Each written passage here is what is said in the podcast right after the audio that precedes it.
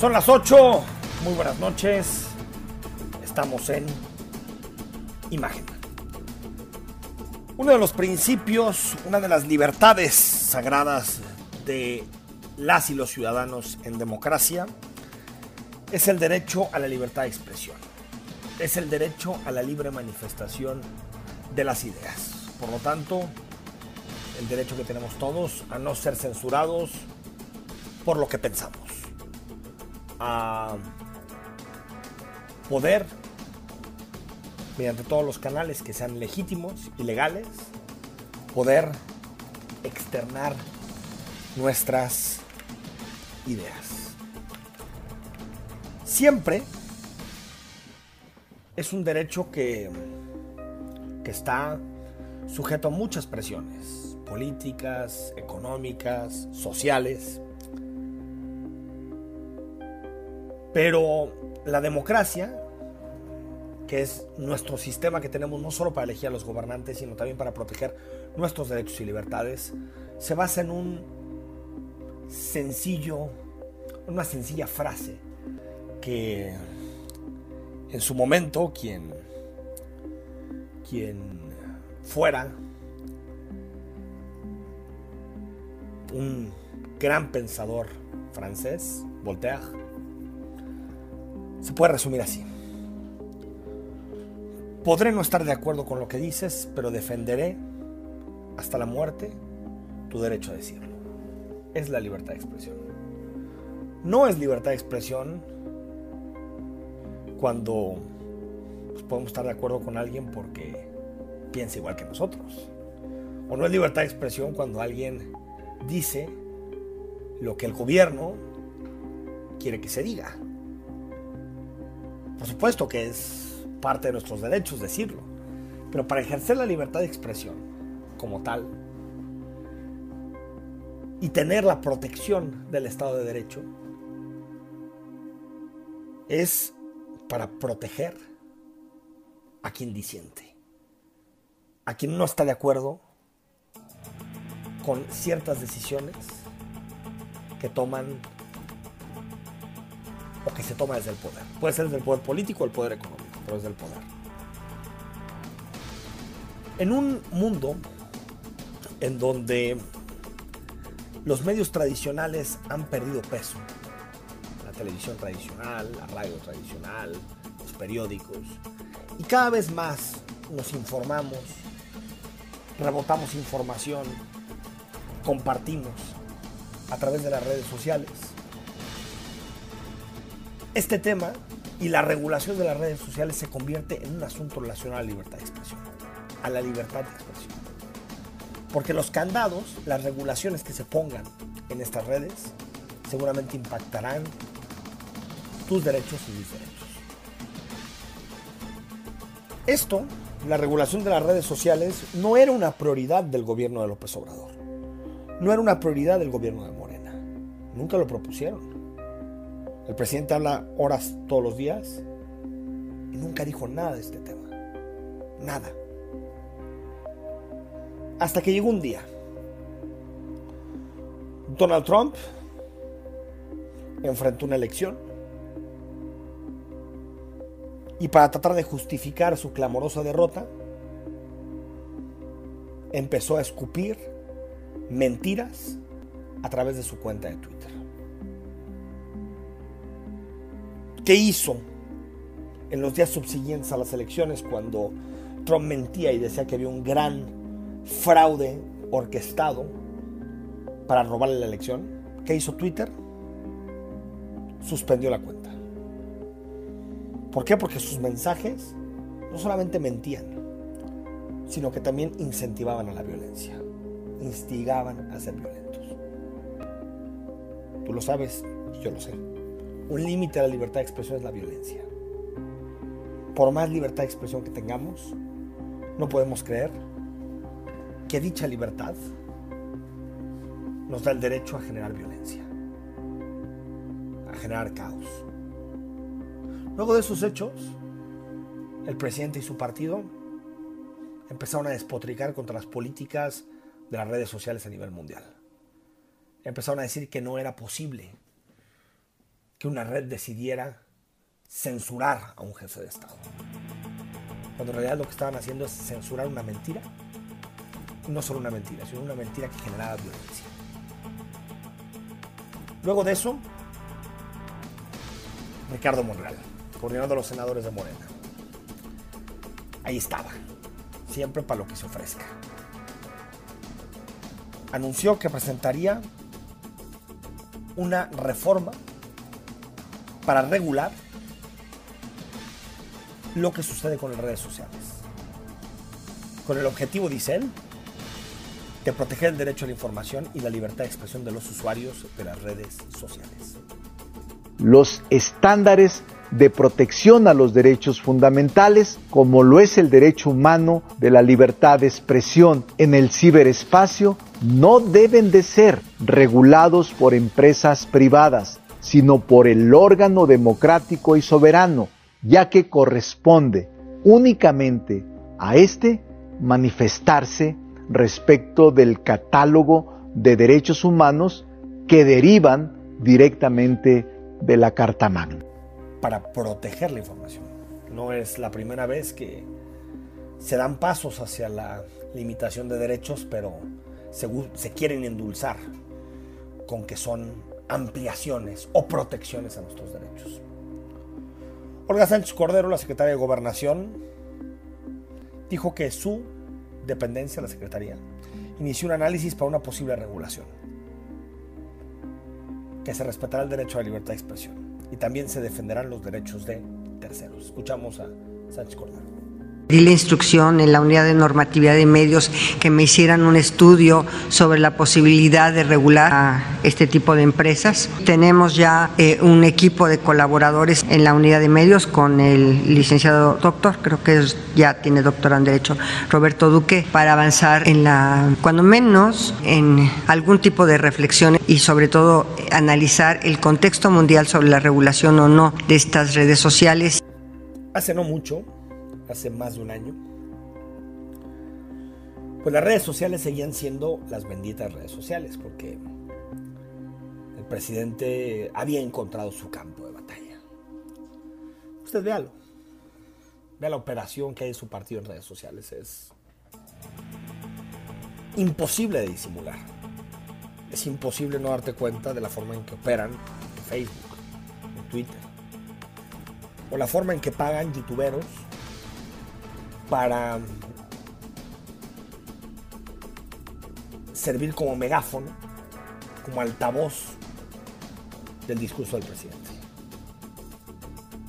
Aún así, en junio del 19, López Obrador recibió un premio, una distinción, de parte de una de las redes sociales más importantes del mundo, de YouTube. ¿Por qué? Porque había asegurado el millón, había superado, perdón, el millón de usuarios en su perfil de suscriptores. Y decía, son las benditas redes sociales y las redes sociales son un oasis en Con las redes sociales es distinto. Ya todos tenemos la libertad para manifestarnos, expresarnos. Es cierto que a veces se abusa, pero con todo y eso es eh, mil veces mejor, un millón de veces mejor la libertad, que podamos expresarnos. Se tiene que estar padeciendo hasta de los bots, pero somos libres, somos libres, por eso le agradezco a YouTube por este reconocimiento. Llevamos 10 días discutiendo este tema. Le tocó el micrófono a López Obrador para explicar ¿Qué opina de la iniciativa? No es la primera vez que sucede esto. Sus senadores o sus diputados presentan una iniciativa, enseñan la boca del lobo y después llega el primer mandatario a decirles, no, no estoy de acuerdo. Pasó con las calificadoras, pasó con muchos temas. O al revés, sus diputados y senadores hacen algo y él les dice, no, es por el otro lado.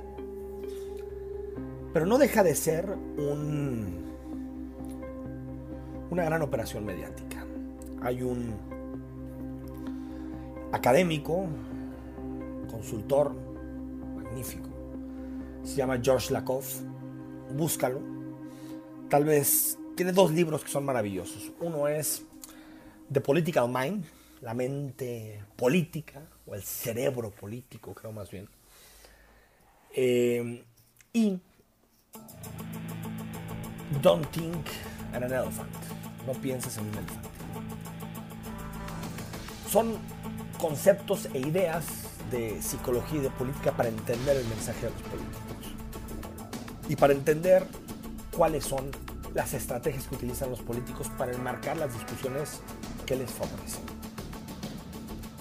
En este caso, la COFA ha hecho un estudio pormenorizado también de la estrategia de comunicación Es esto. Toda una gran simulación. Todo comienza con una polémica, después hay un senador o un diputado ocurrente, y después el presidente dice que la frena. Y se pone por encima, como un demócrata. No había problema, su partido generó el problema y ahora nos da la solución. Maravilloso, ¿no? Así lo dijo. Tiene el derecho a mandar la iniciativa moral, pero no concuerda con él. Entonces, si el senador presentó una iniciativa, este, está en su derecho, como cualquier legislador.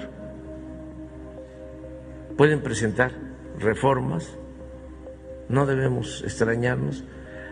Se trata de temas, pues sí, este, polémicos. Yo soy partidario de que no se regule lo que tiene que ver con los medios de comunicación. Soy partidario de... A ver, ¿qué debemos de, de tomar en cuenta antes de, de cualquier discusión? Primero,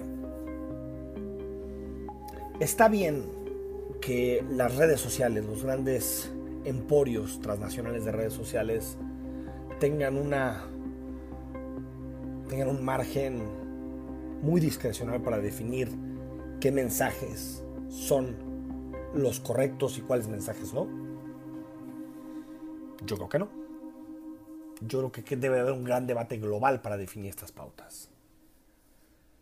No le podemos dar a las grandes empresas de, de, de redes sociales ese poder sobre lo que decimos y sobre lo que compartimos.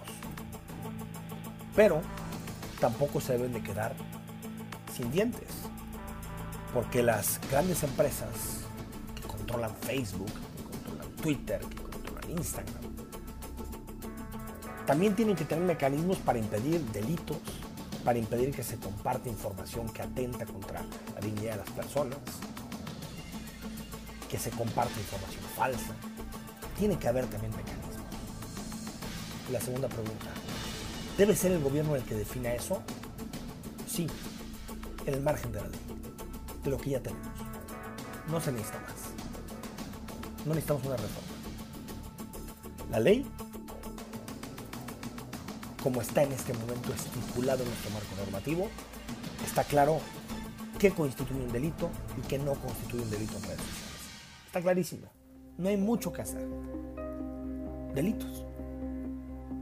Si usted comparte información que lastima la dignidad y el orgullo de alguien más, te puede demandar. Como te puede demandar por un artículo en un periódico, te puede demandar cualquier cosa más allá de la pantalla virtual. No se necesita regular. Pero ya empezamos. Monreal revela que el IFT, el Instituto Federal de Telecomunicaciones, será el árbitro que deberá evitar la difusión de fake news en redes sociales. Ok. ¿Quién quiere desaparecer el IFT?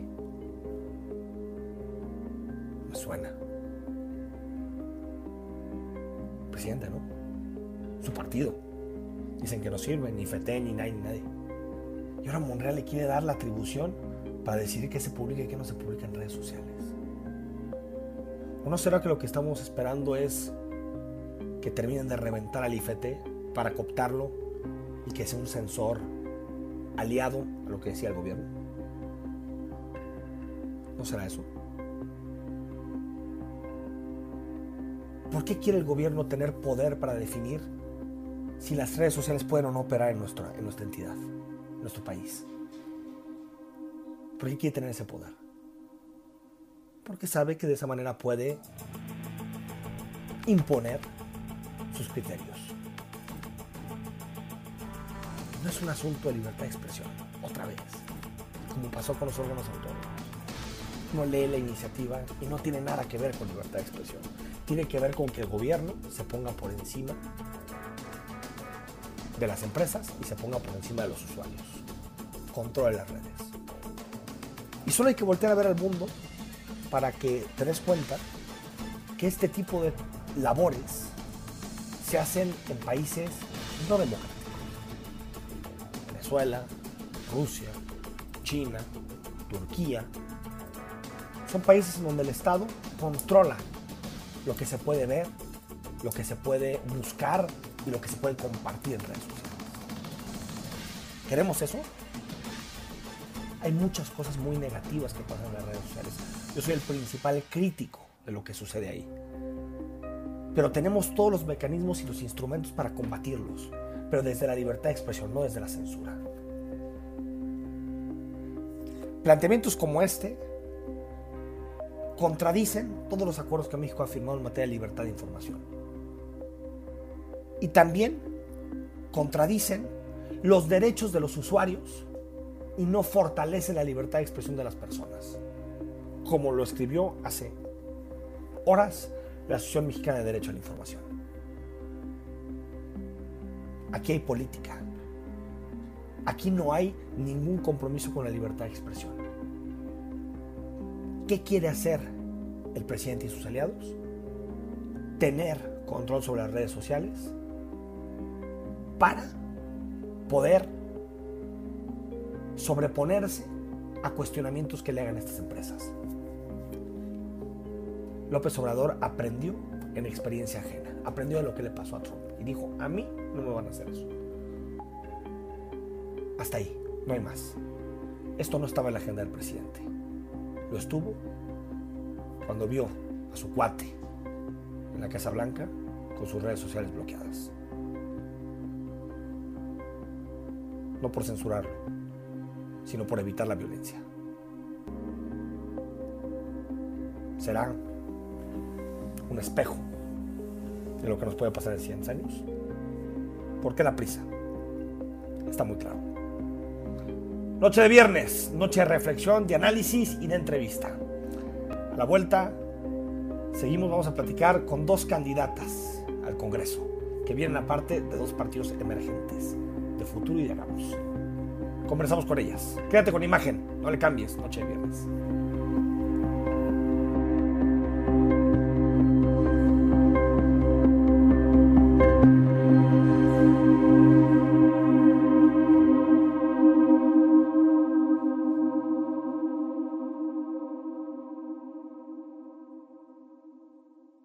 Gracias por seguir con nosotros en imagen. Estamos en Noche de viernes. Escríbenos, mándanos mensajes, ya conoces el WhatsApp, Twitter, todas las redes sociales para que estés en contacto con nosotros. Hoy vamos a platicar con dos precandidatas porque tú lo sabes que estamos en medio del proceso eh, electoral, estamos en un periodo sui generis, que son las precampañas, en donde los partidos políticos van decidiendo cuáles son sus, sus eh, candidatos, sus candidatas y en este caso queremos platicar con dos aspirantes de partidos de reciente creación, de partidos eh, que de alguna manera tienen eh, poco de existir, que, que son recientes, son locales.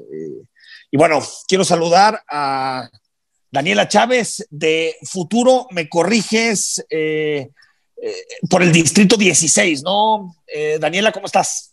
Es correcto, Enrique, saludando a todas las personas que nos están viendo y efectivamente, Distrito 16, precandidata. Gracias. Eh, Daniel, también quiero saludar a Denise Font. Ella es eh, precandidata de otro partido nuevo de reciente creación que se llama Hagamos, pero por el Distrito 10 de Zapopan. Denise, ¿cómo estás? Buenas noches. Hola Enrique, buenas noches a todos. Gracias por la invitación y qué gusto compartir este espacio con ustedes.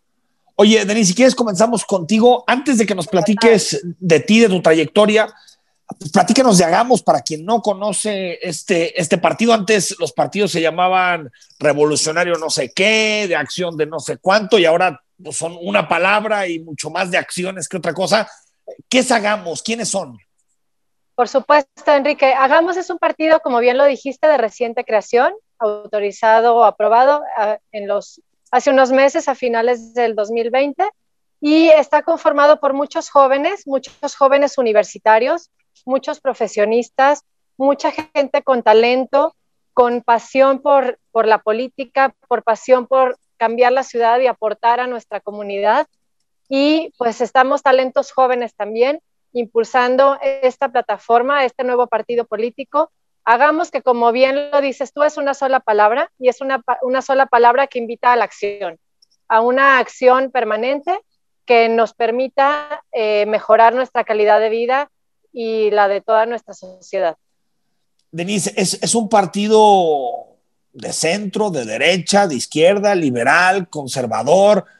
¿Qué, qué es, eh, digamos, qué ideario, ideario político tiene? Bueno, a tu pregunta, ¿qué es Hagamos? Hagamos es un partido incluyente, Hagamos es un partido que trata de integrar y conciliar todas las distintas vertientes que hay en nuestra sociedad. Hoy en día no podemos gobernar sesgándonos solo a un lado. Entonces, en Hagamos invitamos a la acción, a que se sumen todas las corrientes con las que contamos en nuestra comunidad para tratar de conciliar todos los intereses y las necesidades con las que convivimos al día a día.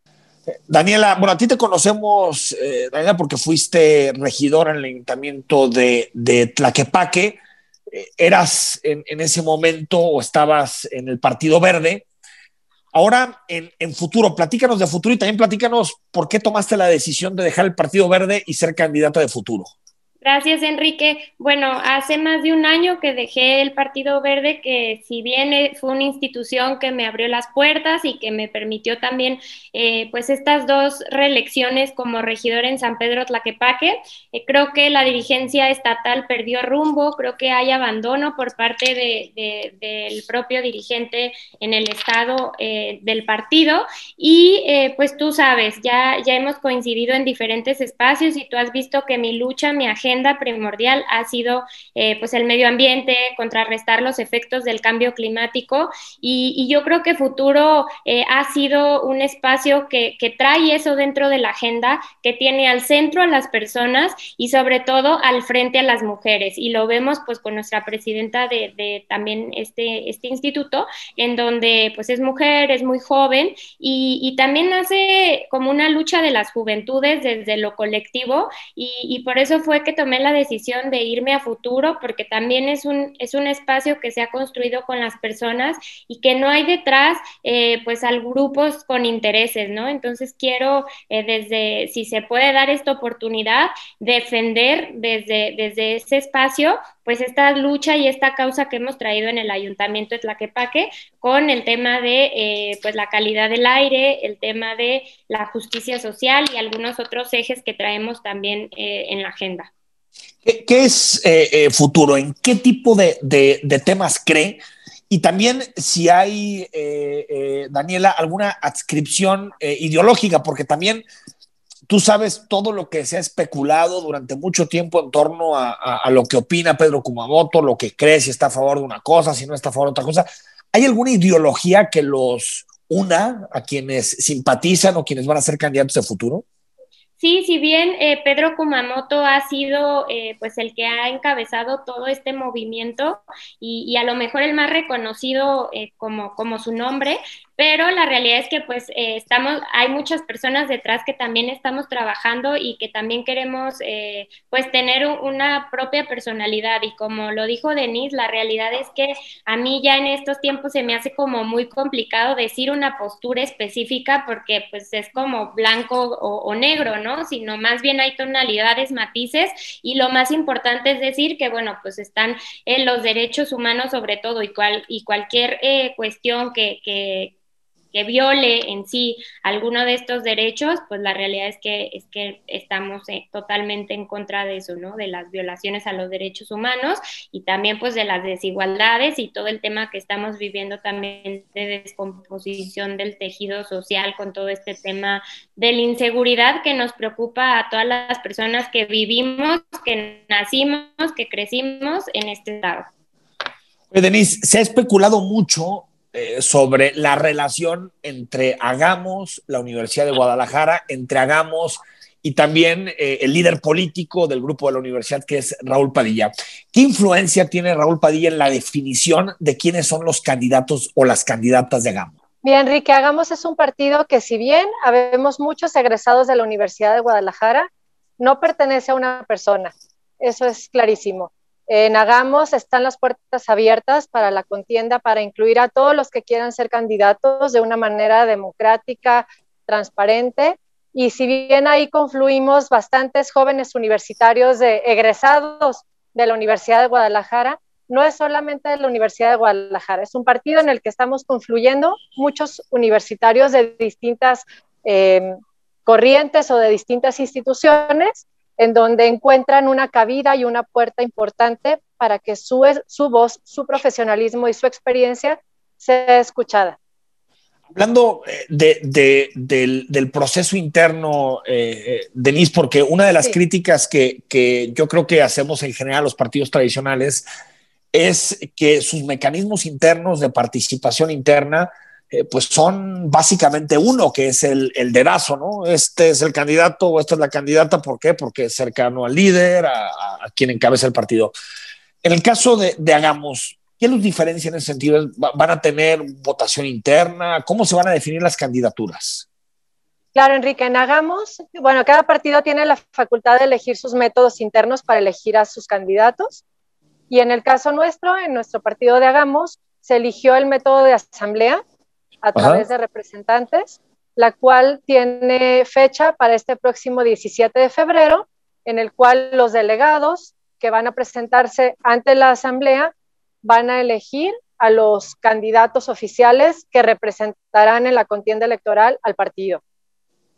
Es decir, Asamblea de Delegados como no, no es directo a los militantes, sino que es como un consejo un representante de los distritos. Cada distrito ah. tendrá su representante, que es un delegado, y ese delegado se presentará en la asamblea para ejercer su derecho a voto y elegir a los candidatos que el partido crea más convenientes con los perfiles o los mejores perfiles, con las mejores competencias para poder salir a la contienda electoral. En el caso, Daniela, de, de futuro, ¿cómo se van a elegir a los candidatos? ¿Cuál es el método interno? Sí, yo también, Enrique, pues muy a favor y siempre muy crítica de que no haya democracia interna dentro de los partidos tradicionales.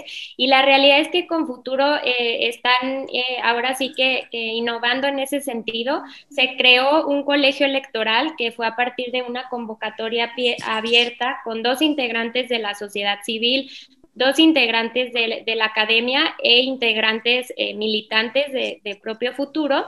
Y este, ellos eh, nos hicieron audiencias públicas, estuvieron revisando nuestros perfiles, ellos recibieron pues nuestros papeles para que las personas que, que realmente en su momento, si se deciden, sean las candidatas, pues sean los mejores perfiles.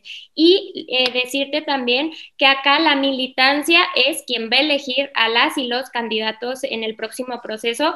Cada comité municipal eh, organiza estas asambleas con la militancia y los militantes van a decidir si quieren o si no quieren a, tal o cual candidato o candidato. Entonces creo que me parece también muy innovador porque la militancia tiene voz y voto y también todas esas personas que en muchas ocasiones no se les permite participar, pues claro que si eres militante tienes eh, pues todo, toda la apertura para que puedas levantar la mano y para que puedas eh, ahora sí que mostrar liderazgo y poder representar personas. Tan solo en Tlaquepaque tenemos alrededor de 2.000 afiliados.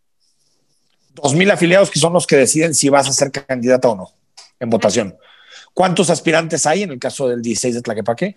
Soy eh, precandidata única.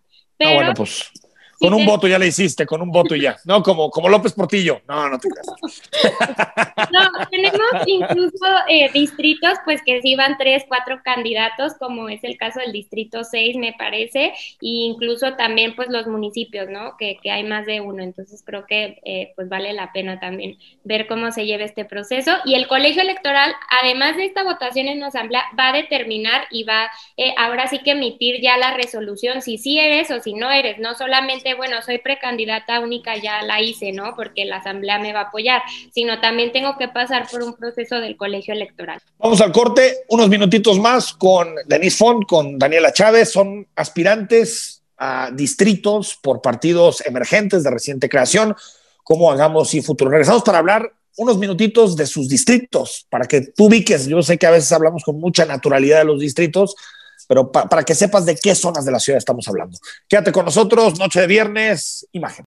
Gracias por seguir con nosotros en imagen. Más adelante, qué ver y qué leer este fin de semana con eh, mi tocayo Enrique Vázquez, con el cinéfilo Enrique Vázquez, que te va a recomendar algunas series y películas para ver este fin de semana y también un poquito del momento tan difícil que están viviendo eh, los cines en el país. Cinemex anunció que cierra más de, de, 100 instalaciones en el país.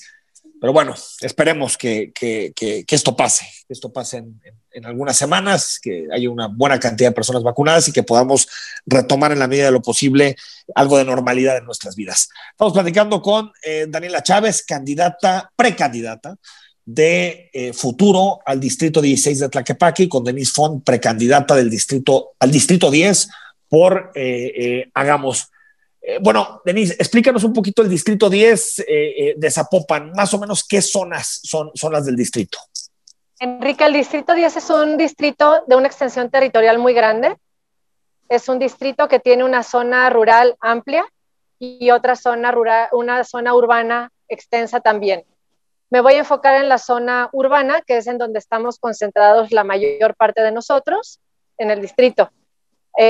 Abarca desde la venta del astillero hasta Chapalita, desde el estadio Akron hasta el Fortín, en la prolongación Mariano Otero, que llega hasta donde comienza Bugambilias. En la parte alta de Bugambilias es la que nos corresponde al distrito 10 y es una extensión muy grande. Tenemos casi 200 colonias que abarca nuestro distrito y una población cercana a los 350 mil habitantes sí, un, distrito que eh, el PAN dominó de, 1989 a 2015 y que en 2015 ganó eh, Pedro Kumamoto, aunque distinto, porque tuvo una redistribución en 2017 y que en el proceso pasado ganó eh, Movimiento Ciudadano en coalición con el Partido Acción Nacional. Platícanos, Daniela Chávez, del distrito 16 de Tlaquepaque, que es como el céntrico de Tlaquepaque, ¿no? Sí, el distrito 16 abarca desde zona centro, el fraccionamiento Revolución, también tenemos colonias como Las Juntas, Las Liebres, este, San Martín de las Flores, eh, Tateposco, La Duraznera, El Órgano, todo también, Lomas del Tapatío, casi yendo a carretera Chapala. Eh, y la verdad es que es un distrito eh, pues muy diverso, y, muy plural, así como eh, tenemos zona centro, bueno, pues también tenemos lugares como San Martín que tienen tradiciones totalmente distintas, que tiene, pues también hay una pluralidad dentro de, de, gastronómica y de todo tipo, y eh, también ahí pues ha estado mi lucha, Enrique, que ha sido el tema de, de, las ladrilleras, ¿no? Un sector que se concentra sobre todo en esa zona y, y, que ha sido pues invisibilizado, no se le ha dado nada de relevancia dentro de, del municipio con con carencias sociales, económicas y, bueno, ya la punta del iceberg ambientales, porque también er, eh, hay, que, hay que recordar que es la que Paque tiene una ubicación geográfica que pues no llegan los aires de la primavera, no tenemos colomos, entonces eh, pues es, es complicada, eh, complicado el tema de calidad del aire y solo contamos con una estación de monitoreo que es en zona centro, a pesar que está pues del otro lado, ¿no? También la zona donde, donde es complicado en este sentido. Entonces, eh, pues más que nada es así como, como toda, toda la, diversidad que la gente también de, de, algunos otros sitios no se sienten identificados con su centro, porque es un centro con esculturas millonarias, con galerías carísimas y, con mucho turismo de todos lados, pero por el contrario vemos que siempre eh, pues se sienten alejados porque siempre los, los gobiernos priorizan esos espacios y, pues dejan como segunda opción eh, ya los, los demás lugares y pues esta brecha de desigualdad también que en estos tiempos de COVID pues les ha pegado a todas las personas, incluso con, el tema de la brecha digital, ¿no? Que también eh, pone a las juventudes y, también a, la adultez pues en desventaja frente a los retos actuales que, que estamos presentando por la pandemia. Cuando, cuando se definen, eh, Denise, Daniela, ¿cuándo, cuando definen eh, las candidaturas? Denise, comienza tú. En el caso de Hagamos, eh, la agenda está para el 17 de febrero, la asamblea, como lo comenté hace un momento, en el cual pues, se van a analizar todos los perfiles de los precandidatos que hasta el momento estamos registrados y pues con muchas ganas de tener resultados exitosos para poder seguir en la contienda electoral de abril el, y eh, el objetivo, Denise, de, de, Hagamos es mantener el registro, quedarse como partido con 2, 3%. No, por supuesto que no. Mantener el registro, pues es, es una base, ¿no? Una base para poder continuar, pero el anhelo es grande. El objetivo es poder lograr algunos distritos. Ojalá pudiéramos lograr algún municipio, pero queremos ir permeando poco a poco en el avance en nuestra democracia y ser una fuerza política cada vez más consolidada, cada vez más fuerte, que represente a, nuestra comunidad, que es muy plural, que tiene muchas necesidades y nosotros seremos los portavoces profesionales y con experiencia para atender todas estas necesidades. Daniela, ¿cuándo deciden y, la expectativa? Porque es un distrito el que, por el que, eh, al que aspiras muy cercano en su momento al, al, PRI, no sé si en este momento más bien a Morena, eh, que nos platiques un poquito las expectativas y también cómo se define la candidatura.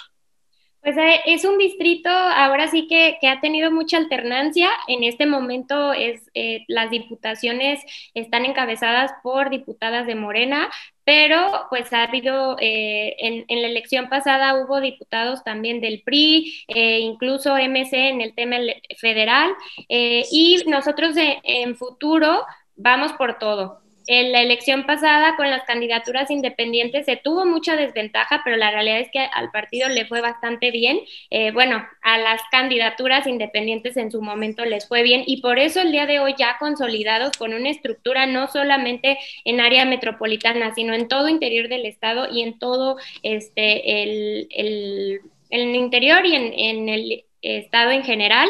El domingo es la asamblea de todos los municipios eh, que, van a ser de forma virtual, algunas tienen la opción presencial a la una de la tarde y el colegio electoral da los resultados el 18 de febrero eh, de, de quienes van a ser las candidaturas en su momento ya aprobadas.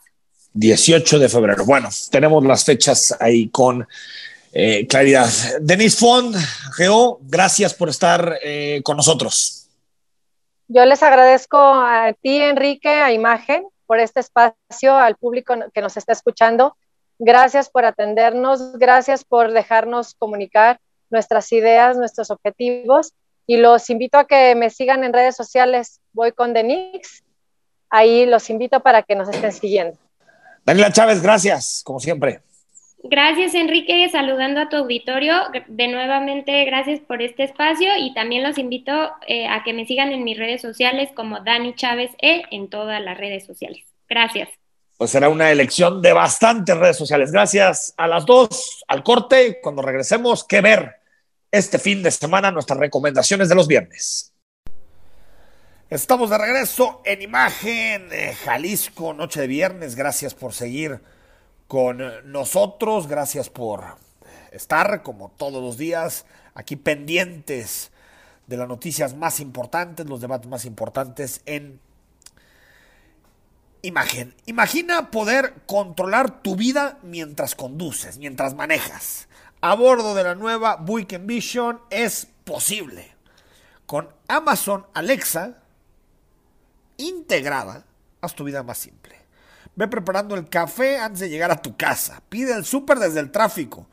Conoce lo que es el Luxury on Demand y comienza a crear momentos de lujo mientras, mientras manejas con la nueva Buick Envision 2021.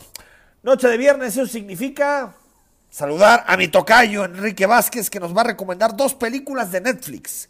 Noticias del Gran Mundo de Tom, de Tom Hanks y Barrenderos Especiales de Joe, de Joe Sung G. ¿Cómo estás, eh, Tocayo?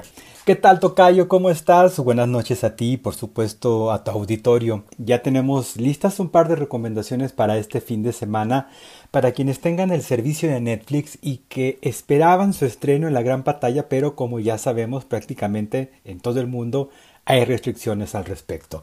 Para empezar, Nuevamente Tom Hanks tiene película de estreno en plataformas, específicamente en Netflix, tal y como ocurrió con la película Greyhound en la mira del enemigo, bajo la dirección de Aaron Schneider, que recomendamos aquí hacia el fin de 2020.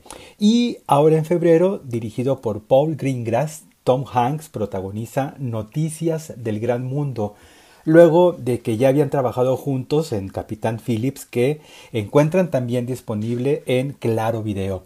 De Peter Greengrass, las películas de Jason Bourne protagonizadas por Matt Damon y aquella estupenda recreación en vuelo 93, aquel vuelo de United Airlines, el único vuelo de cuatro que se salvó en el lejano 11 de septiembre de 2001. El director eh, Peter Greengrass, como se darán cuenta, hace buena cantidad de películas y bastante entretenidas. Y todo este contexto eh, es para que ustedes no vayan a dejar de atender esta película que se llama Noticias del Gran Mundo, que debe a su nombre porque luego de que terminó la guerra civil en Estados Unidos, el capitán Jefferson Kyle Kidd, interpretado por Tom Hanks, viaja de ciudad en ciudad presentándose en lugares en donde se reunía gente y tras el pago de alguna moneda, el capitán Kidd desplegaba diferentes periódicos en una mesa y les platicaba las noticias como si fueran narraciones y darles cierto interés y relevancia y entonces pues captar la atención de su audiencia. El ejercicio digamos que era una especie de noticiero itinerante en vivo e interactivo pues el propio capitán Kidd recibía retroalimentación inmediata de esa audiencia que reía o se sorprendía con determinadas historias y noticias. En el trayecto de un pueblo a otro en el estado de Texas se encuentra con una niña de 10 años que tiempo atrás, luego sabemos, fue secuestrada por una tribu india Kiowa, quienes la educaron y formaron según sus tradiciones. La película entonces tiene ahora eh, un interés agregado porque la aventura que decide tomar el capitán Kidd para averiguar si la niña interpretada muy bien por Elena Sengel tiene parientes vivos aún y entonces llevarla ante ellos. Mientras tanto, encontramos una buena fotografía de grandes paisajes propios de una película western y ya no les digo más, y aunque la película dura casi las dos horas, resulta además de interesante por este rasgo de incipiente eh, aspecto periodístico, resulta muy entretenida y emocionante y hace que el tiempo transcurra bastante ágil. La película se llama Noticias del Gran Mundo de Peter Greengrass. Está Tom Hanks en ella, junto con Elena Sengel y disponible en Netflix. La otra recomendación también es extensa, Dura poco más de dos horas, pero es mucho más ligera, menos complicada y son de esas películas que yo particularmente clasifico como de las que hay que poner el cerebro neutral. Se trata de una producción sudcoreana que se llama Barrenderos Espaciales, que es la traducción literal de Space Sweepers, el título internacional en inglés, aunque en su idioma original el coreano, se llama Victoria y es de las películas que pudieron estrenarse en su país de origen antes de la pandemia para posteriormente haberse lanzado en el pasado mes de agosto de 2020 internacionalmente. Ya conocemos las causas por lo que esto no sucedió. Se trata de una aventura espacial cuyo título traducido resulta poco atrayente. Esto de barrenderos pues como que no llama mucho la atención y aunque en realidad no ofrece nada nuevo, la colección de clichés y de referencias visuales nos harán recordar varias películas de ciencia ficción y futuristas que van, por ejemplo, al principio de la película hay unas imágenes que son muy Blade Runner o incluso hay algunos personajes muy carismáticos que recuerdan, por ejemplo, a los robots de Star Wars. En esta ocasión, la historia se sitúa en el 2092 y los barrenderos del título recogen chatarra espacial en, el espacio, por supuesto, que no son otra cosa que satélites y aparatos que dejan de funcionar luego de determinado tiempo de vida útil. Luego, entonces, por algunas circunstancias, tienen que tomar casi a fuerzas una misión para rescatar un arma letal en forma de niña y pues sí, les anticipaba que se trataba de una película ligera pero divertida, con una producción sobresaliente y que resultó ser un gran éxito en Corea del Sur, quien obviamente pues no es muy dada, muy afecta a hacer películas de este tipo y que por eso pretende alcanzar, digamos, cierto estándar hollywoodense en el género. Las recomendaciones entonces son Noticias del Gran Mundo de Peter Greengrass y Barredores Espaciales de Song Hee-ju, ambas disponibles de Netflix. Y antes de despedirme no quisiera dejar pasar la noticia que se confirmó este jueves de febrero respecto al cierre indefinido de los conjuntos Cinemex que por el momento alcanza a 145 cines en todo el país. No estamos hablando de la totalidad de salas en el país y quedan por lo pronto funcionando con ciertas restricciones a las de la Ciudad de México y eh, además están reestructurando algo así como 230 millones de dólares que estarían venciendo dentro de dos años. Recordemos que las salas de cine fueron suspendidas, todas las salas del cine en, el país fueron suspendidas desde marzo del año pasado por la pandemia, reabrieron con restricciones en agosto y desde entonces pues ha sido incierto el número de salas operando por la implementación del semáforo de la Secretaría de Salud, es decir, hay algunos estados de la República que están en semáforo naranja o semáforo amarillo y pueden abrir algunas salas con ciertas restricciones, es decir, nada más recibiendo el 30, el 30% de su capacidad. Por lo pronto, aquí en Guadalajara, específicamente en Zapopan, el primer núcleo de Cinemex desmantelado hace unas semanas es el que se encontraba en el centro comercial Punto Sao Paulo. ¿Qué sigue luego de todo esto? Pues no queda más que esperar que primero Hollywood libere sus grandes estrenos veraniegos, los cuales podrían llegar a las grandes salas una vez que además el público vuelva a sentirse confiado para asistir a los cines y por supuesto luego de que las vacunas ya hayan sido aplicadas en buena cantidad o porcentaje de la población y pues ya sabemos cómo va eso. No queda más que esperar y seguramente el competidor de Cinemex que es Cinepolis está también si no en las mismas, por lo menos reestructurando deudas por la inversión que ya conocemos que no ha hecho solo en México, sino también en varias partes del mundo, abriendo sus salas internacionalmente. Por lo pronto, aquí estaremos recomendando más películas que se irán estrenando en las plataformas que por supuesto han recibido el beneficio directo de quienes gustamos de estar al pendiente de los estrenos. Y por cierto, sumándose a la larga lista de opciones que ya tenemos, en el próximo mes de junio ya estaremos recibiendo en México a HBO Max. Ya platicaremos en su momento de esto, por lo pronto les deseo un muy buen fin de semana, nos escuchamos la próxima semana. Y mientras tanto me encuentran en Twitter en la cuenta arroba Enrique Vázquez-bajo. Muy buen fin de semana. Hasta aquí llegamos. Mañana.